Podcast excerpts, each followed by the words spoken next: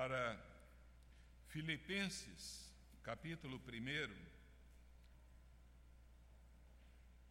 Nós vamos ler os versos 9 a 11.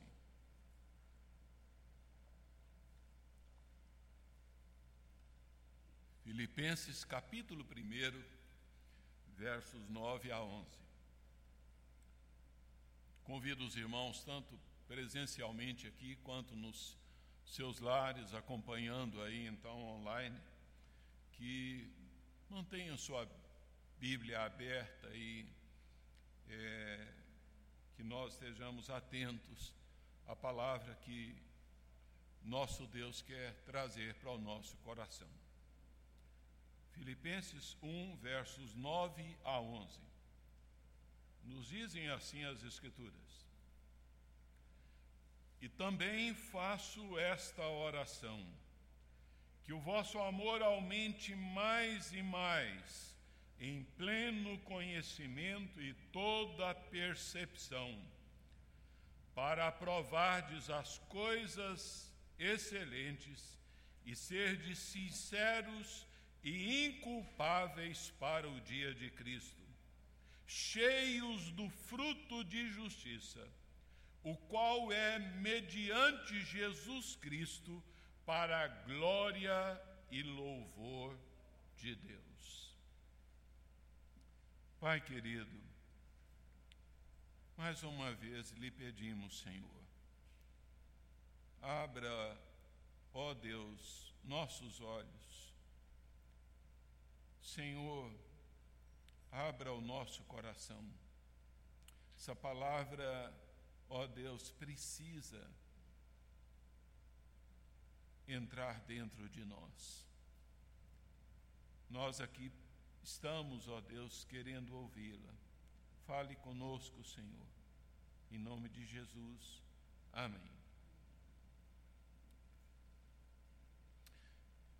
Queridos, uma das imagens maravilhosas que guardo então na minha mente da minha saudosa mãe é de vê-la sempre sentada no meio do grande sofá, o sofá da sala, ela ali todas as manhãs, ela tinha ali o seu momento devocional de leitura da palavra de Deus e o tempo ali então silencioso em que ela passava ali orando a Deus, prioritariamente pela vida dos seus filhos e também intercedendo ali pela vida ah, de muitas pessoas, colocando-as diante do trono de Deus.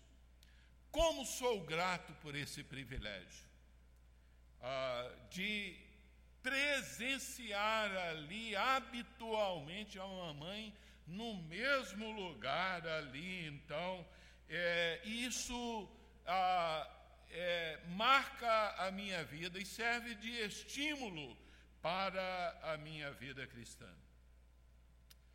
O apóstolo Paulo ele vivia essa piedade cristã. Ele orava incessantemente ele exortou aos irmãos de Tessalônica a orarem sem cessar.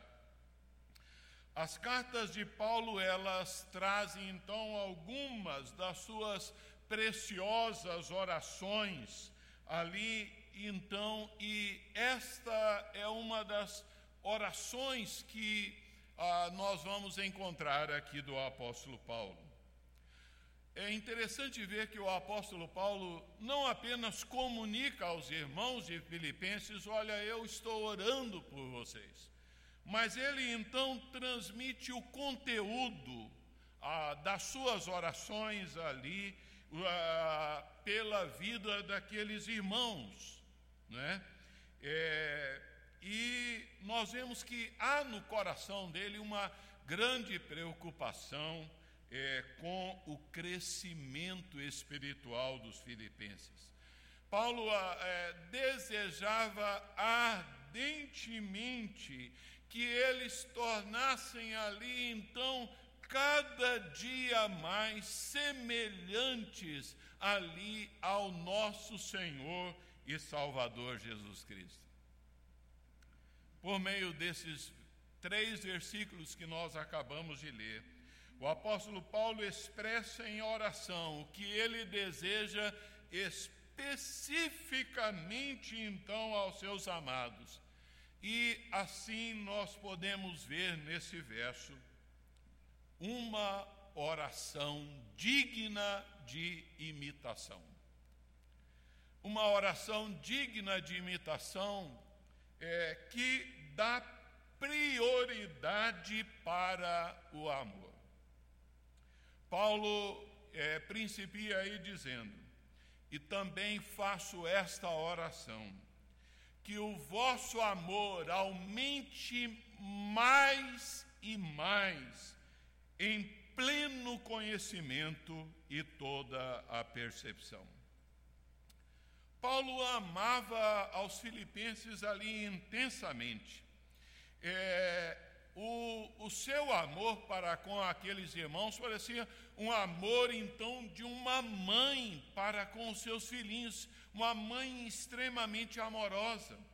O afeto que esse homem tinha para com aquela comunidade era intenso, que é, conforme examinamos no verso anterior, versículo 8, ele, ele deixa transparecer que o seu amor não é, é para com os filipenses não era inferior ao amor do Senhor Jesus, era semelhante ao amor do Senhor Jesus.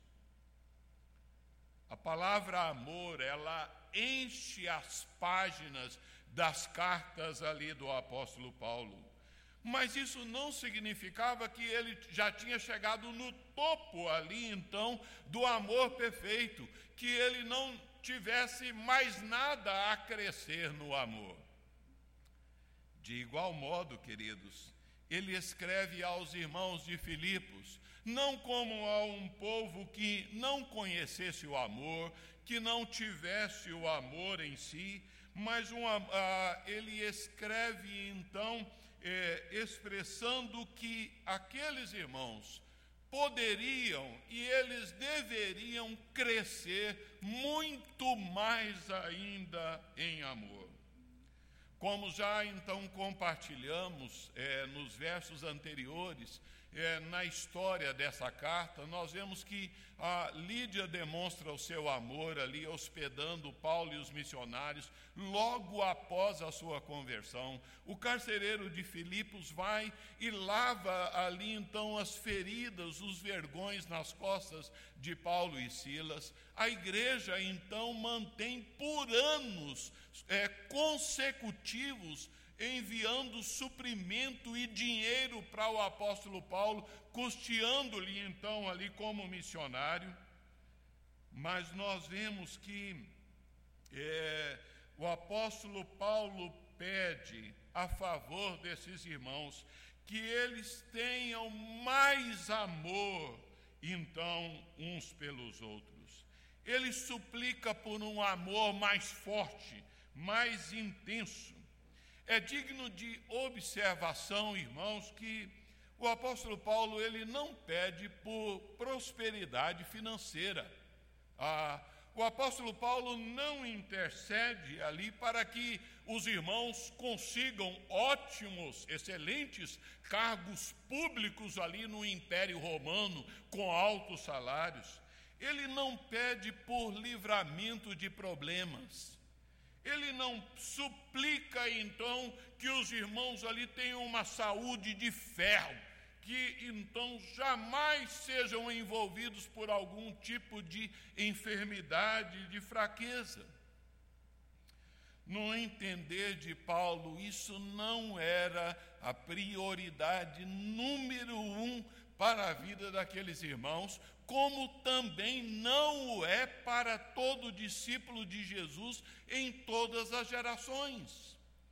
A prioridade, então, segundo Paulo, é, diz respeito à vida espiritual.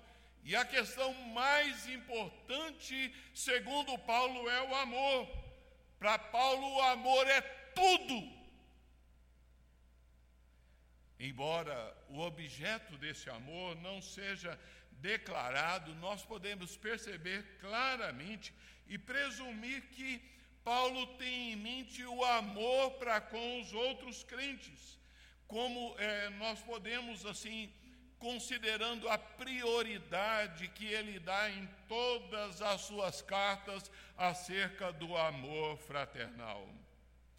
Paulo ele ora para que Deus conceda ali aos filipenses um amor mútuo que aumente mais e mais, porque o amor verdadeiro, ele requer esse crescimento, ele requer uma maturação.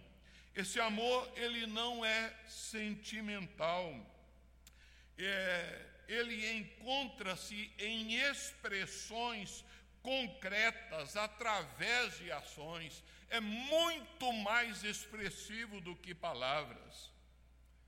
De igual modo, o apóstolo João enfatiza o amor nos nossos relacionamentos. João diz: Olha, aquele que não ama não conhece o amor. Aquele que não ama está nas trevas. Aquele que não ama permanece na morte. Aquele que não ama não é nascido de Deus. E ele fecha dizendo: Olha, nós amamos, porque Ele nos amou primeiro como filhos de Deus, de um Deus que João diz Deus é amor, como filhos de Deus e discípulos do seu Filho amado, nosso Senhor Jesus, o Deus que nos amou com amor de tal maneira, nós não podemos nos contentar apenas em termos amor. Nós temos que buscar na nossa vida que o nosso coração seja dilatado repleto, cheio do amor de Deus. Como João mesmo nos exorta, amados, se Deus de tal maneira nos amou, devemos nós também amarmos uns aos outros. Pedro também, é, nessa mesma linha, ele nos exorta, é, dizendo: olha, é, acima de tudo, porém, tende amor intenso uns pelos outros, porque o amor cobre multidão de pecados. Vemos que ah, o apóstolo Paulo, o apóstolo João, o apóstolo Pedro, na verdade, eles estão seguindo o ensino do Senhor Jesus. Jesus havia dito: Olha, assim como eu vos amei, que vos ameis uns aos outros. Como é que Jesus nos amou? Com amor imensurável, com amor profundo, com amor inexplicável, com amor então intenso, um amor gracioso, o amor de Deus. Essa prioridade Paulo tem sempre em mente. Em 1 Coríntios 13, 13, ele diz: Agora, pois, permanecem a fé, a esperança e o amor. Destes três, porém, o maior destes é o amor. Olha, irmãos, onde o amor, então, é, uns pelos outros, pelos irmãos, aumenta a igreja ela torna-se mais semelhante ao céu e mais atraente no testemunho ao mundo. É, uma crescente capacidade de amar os outros é o que nós devemos então pedir em oração para a nossa própria vida espiritual. Paulo, ele está orando por um amor assim transbordante, que excede os limites da experiência humana. Um amor que é característico de Deus, não do homem egoísta, do homem natural sem Deus. O amor, ele é um fruto do Espírito Santo que habita no crente e, consequentemente, deve surgir em nossos corações a, assim, em resposta à oração. Você gostaria de orar a Deus, de fazer a Deus essa oração? Que o seu amor aumente mais e mais.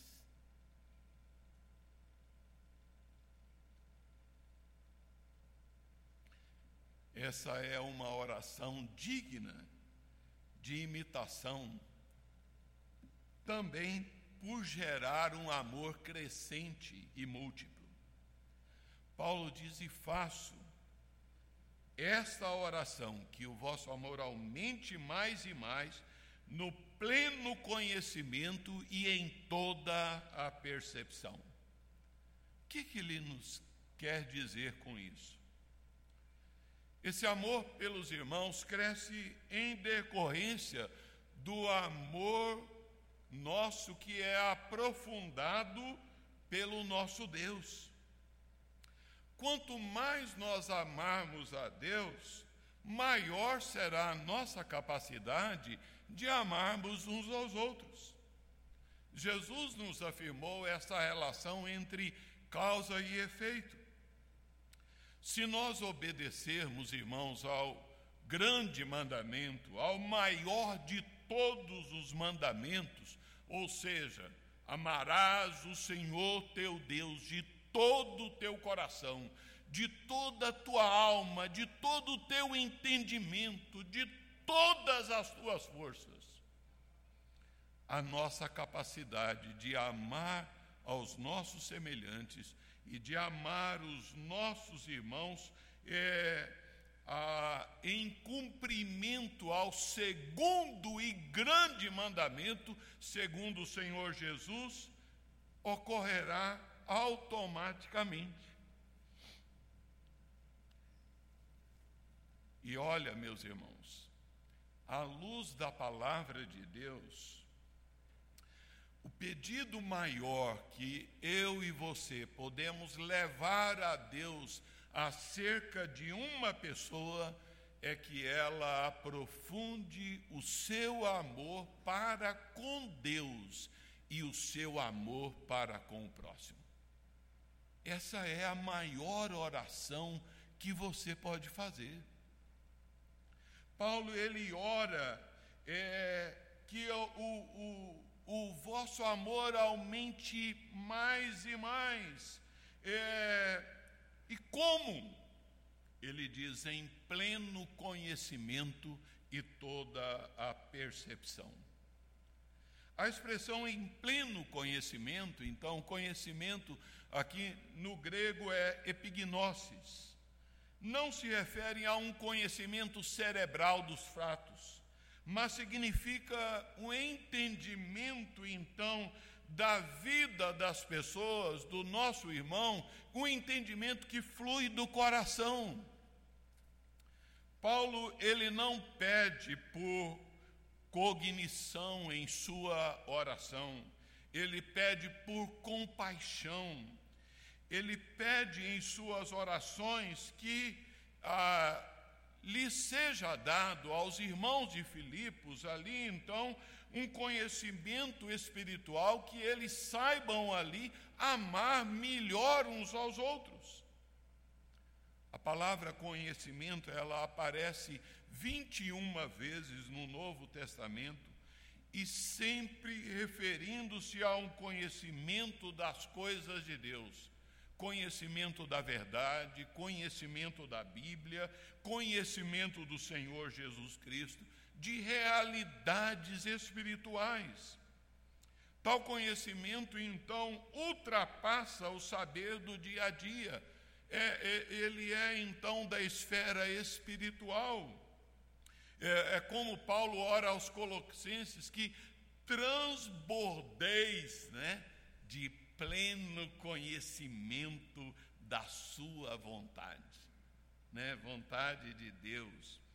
Paulo enfatiza que sem essa espécie de conhecimento dos valores espirituais que fluem aqui da palavra de Deus, o amor sacrificial não cresce.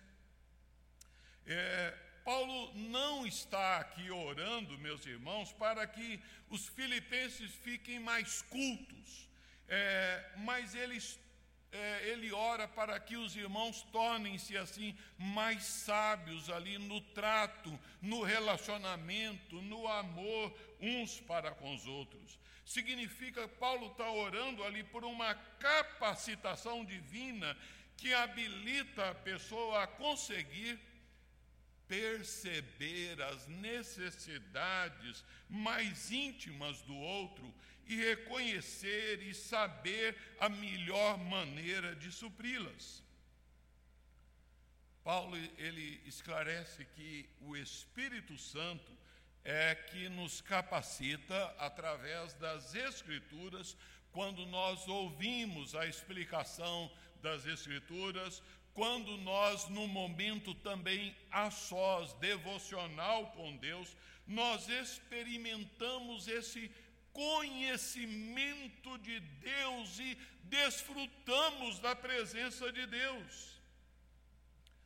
A outra palavra que o apóstolo Paulo usa aqui, ao lado do conhecimento, é, é percepção, que transmite o, o, o sentido de senso de percepção prática. O Dr. Seu Shed, saudoso irmão, ele diz que uma pessoa que tem percepção, ele tem o dom que muitas vezes é atribuído às mulheres, que é intuição, é chamado de intuição. A, a palavra percepção ou discernimento trata especificamente de um juízo que é tanto moral como espiritual no que diz respeito à prática. Sendo assim, viver em conhecimento e percepção significa viver buscando agradar a Deus. Quando o amor é parado, estagnado, quando o amor não cresce, os relacionamentos também ficam estagnados.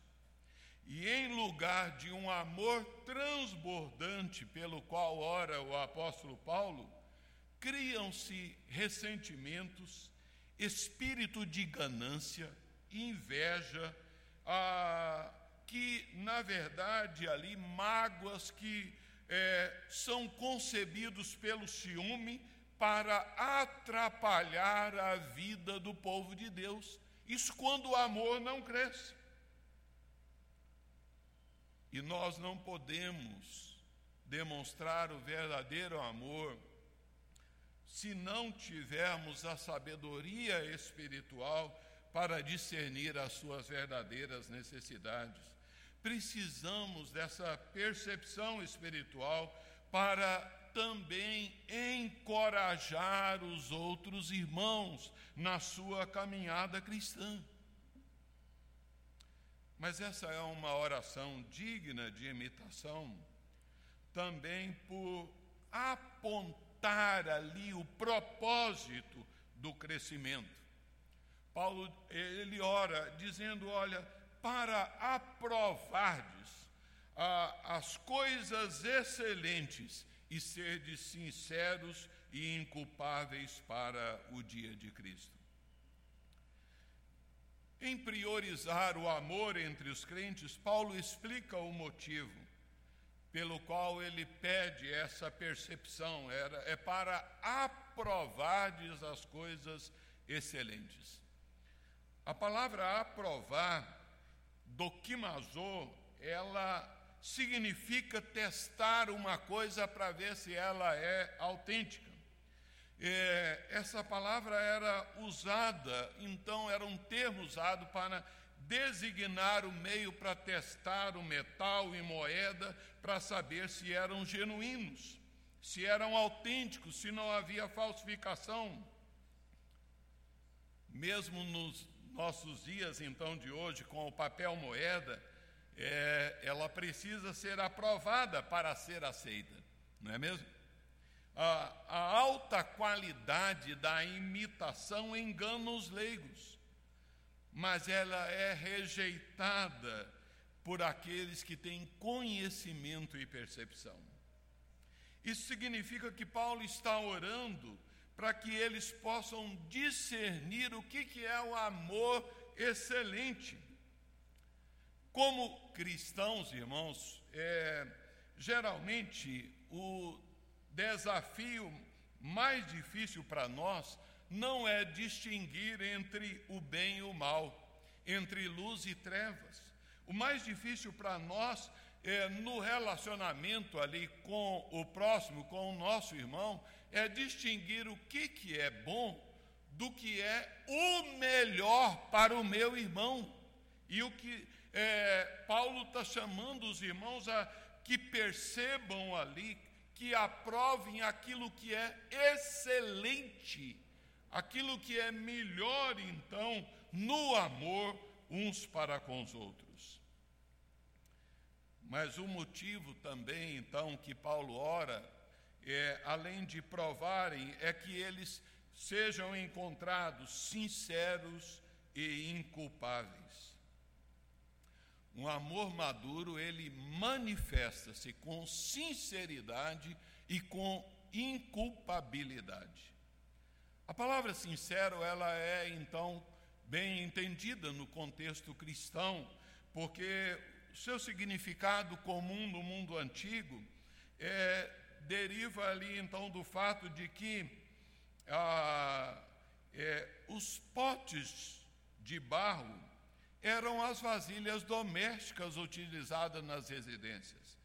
E então eles eram fabricados do barro ali amassado e moldado pelo oleiro, que eram queimados ali no forno. E de vez em quando, então, alguns deles trincavam, né? Ah, e ficavam ali com pequenos defeitos.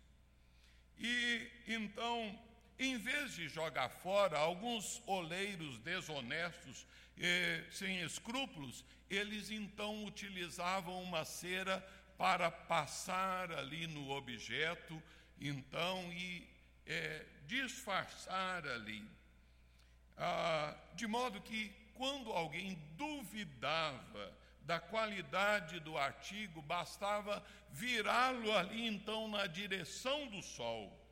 E o teste da louça, se ela era realmente perfeita e valiosa, era feito segurando contra a luz do sol. A cera, sendo apenas opaca, ela dava passagem de luz. Portanto, a palavra grega indica ali ser sincero é ser testado pela luz, pela luz do sol. Então, é, e que e no latim, então, sincero indica então sem cera. Warren Wiersbe, ele diz que o cristão sincero não tem medo de ser exposto à luz do sol. É, alguém que não tem medo, o cristão sincero, ele não tem medo que alguém olhe ali no seu celular. Ele não tem medo que alguém ligue o seu computador.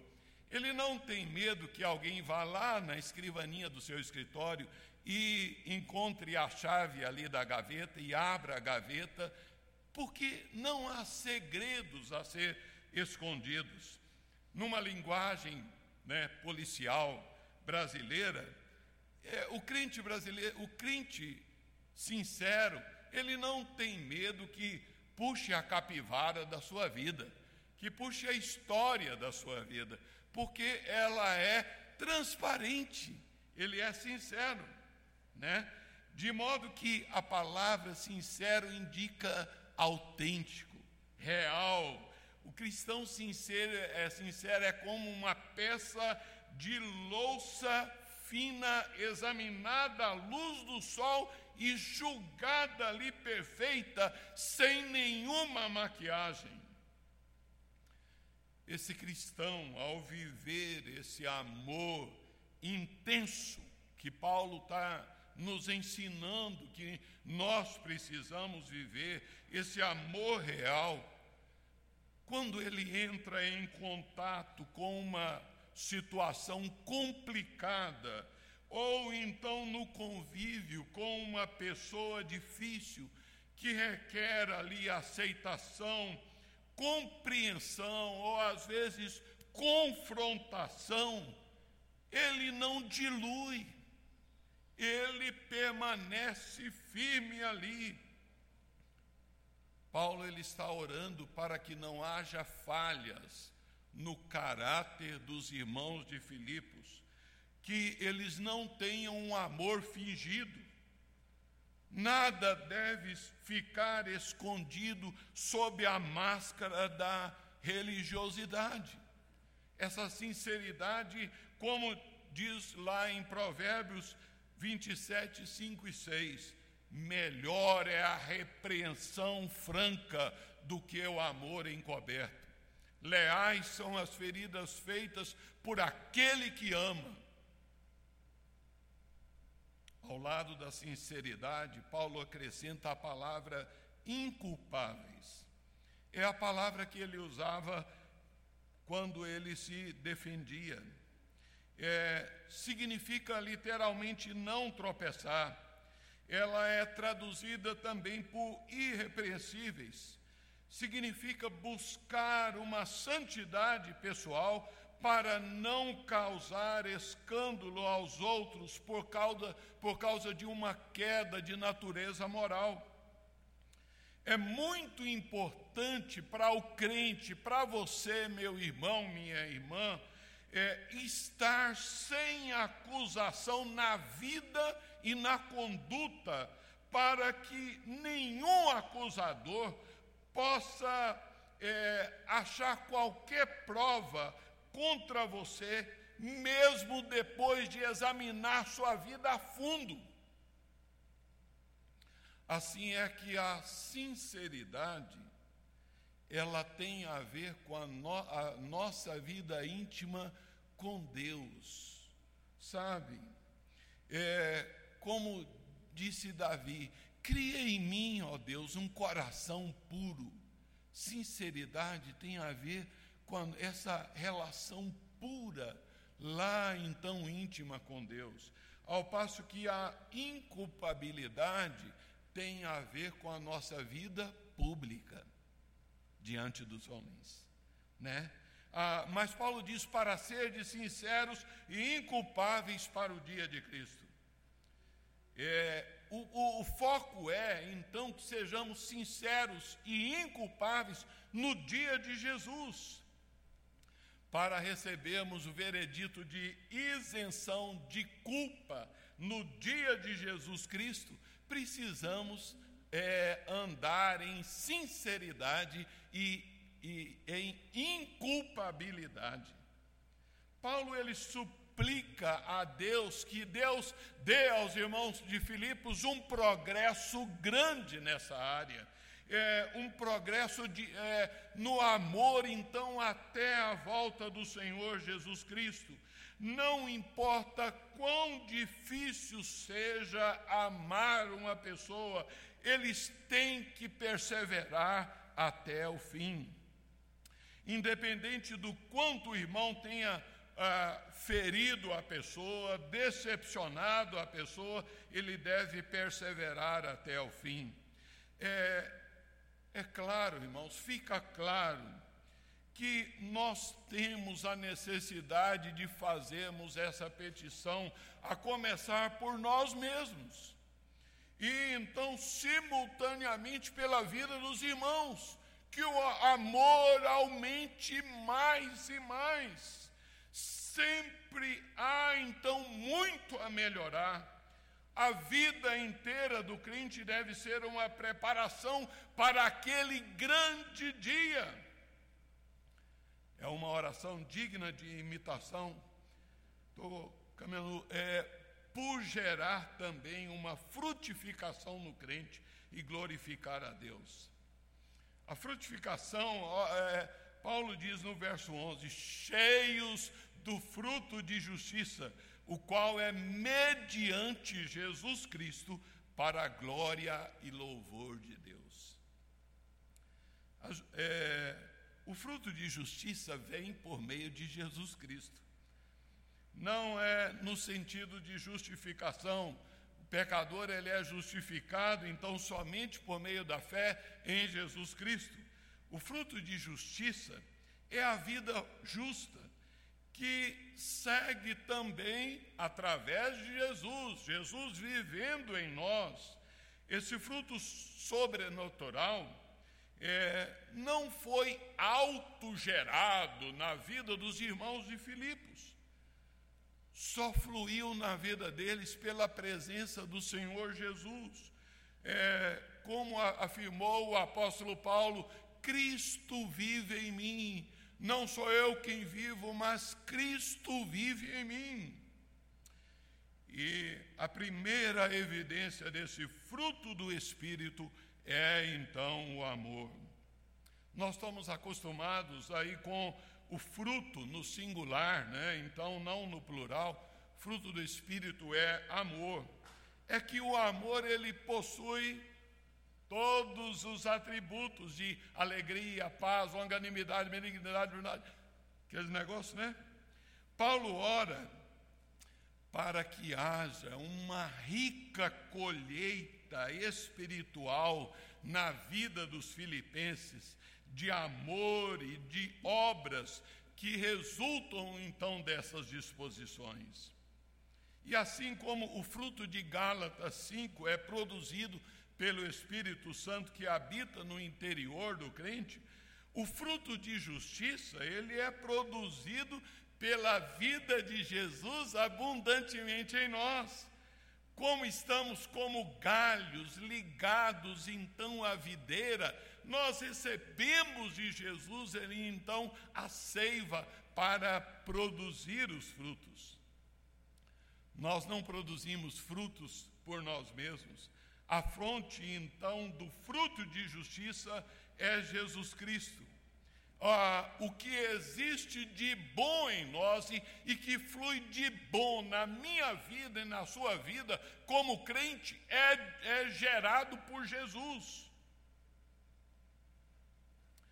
No caminho para o céu, queridos, para prestarmos contas da nossa vida, nós não devemos comparecer diante de Deus de mãos vazias mas é nosso dever apresentarmos a Ele com os braços cheios do fruto, então, de justiça. Então, ah, que são frutos da, da prática de boas obras, e, e eles mais o final, para que então tudo isso? Para a glória e o louvor de Deus.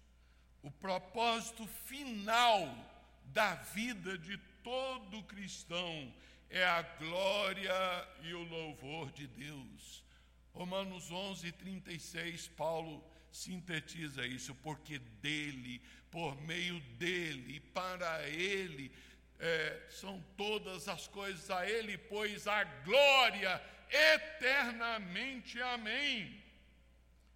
À medida que esse amor uns pelos outros cresce em nós, como irmãos queridos, e crescia no coração dos filipenses, é, ele subia ao mais alto, e isso resulta em honra e louvor a Deus.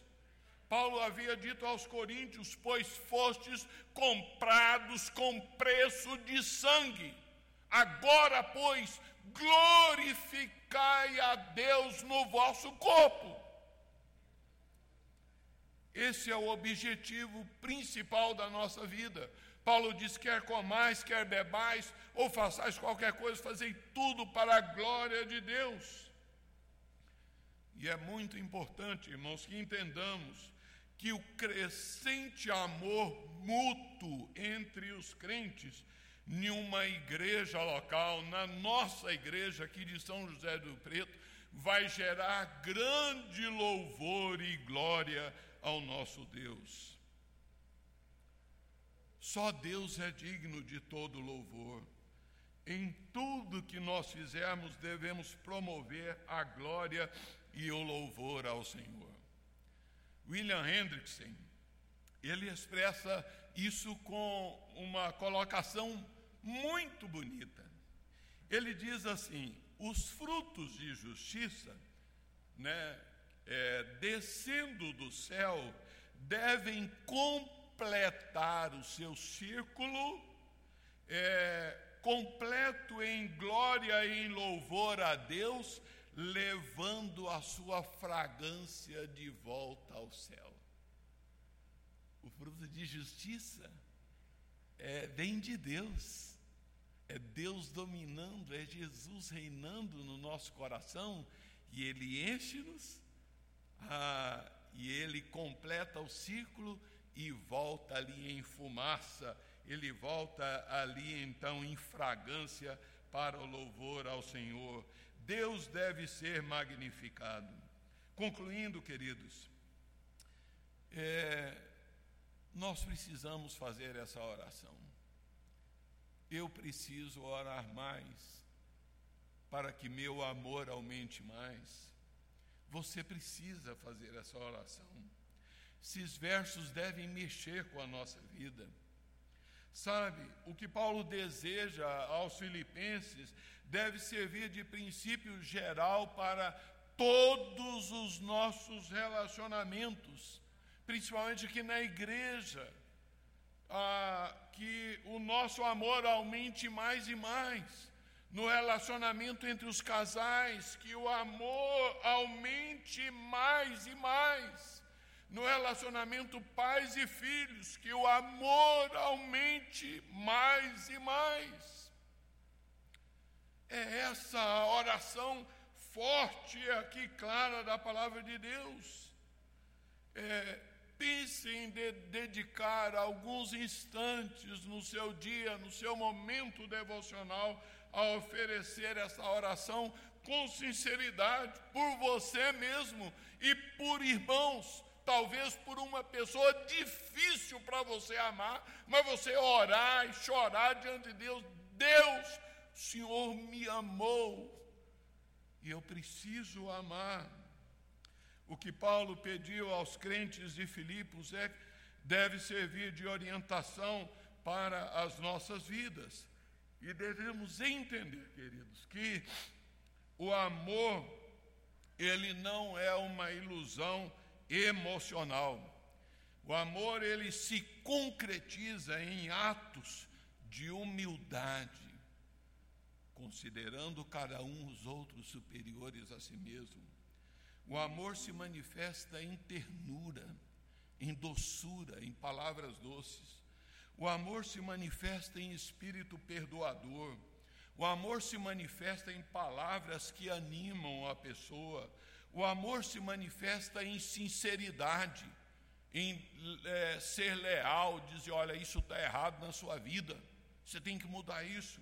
O amor então se manifesta em mansidão, o amor se manifesta em atos de abnegação. O amor se manifesta em lealdade, fidelidade, bondade. Que nós entendamos, queridos, que por meio do nosso amor, ah, Deus deve ser glorificado. E a chamada de Deus é que nós estejamos cheios do fruto de justiça então, e tudo para o louvor e a glória do nosso Deus. Que Deus assim nos abençoe. Amém.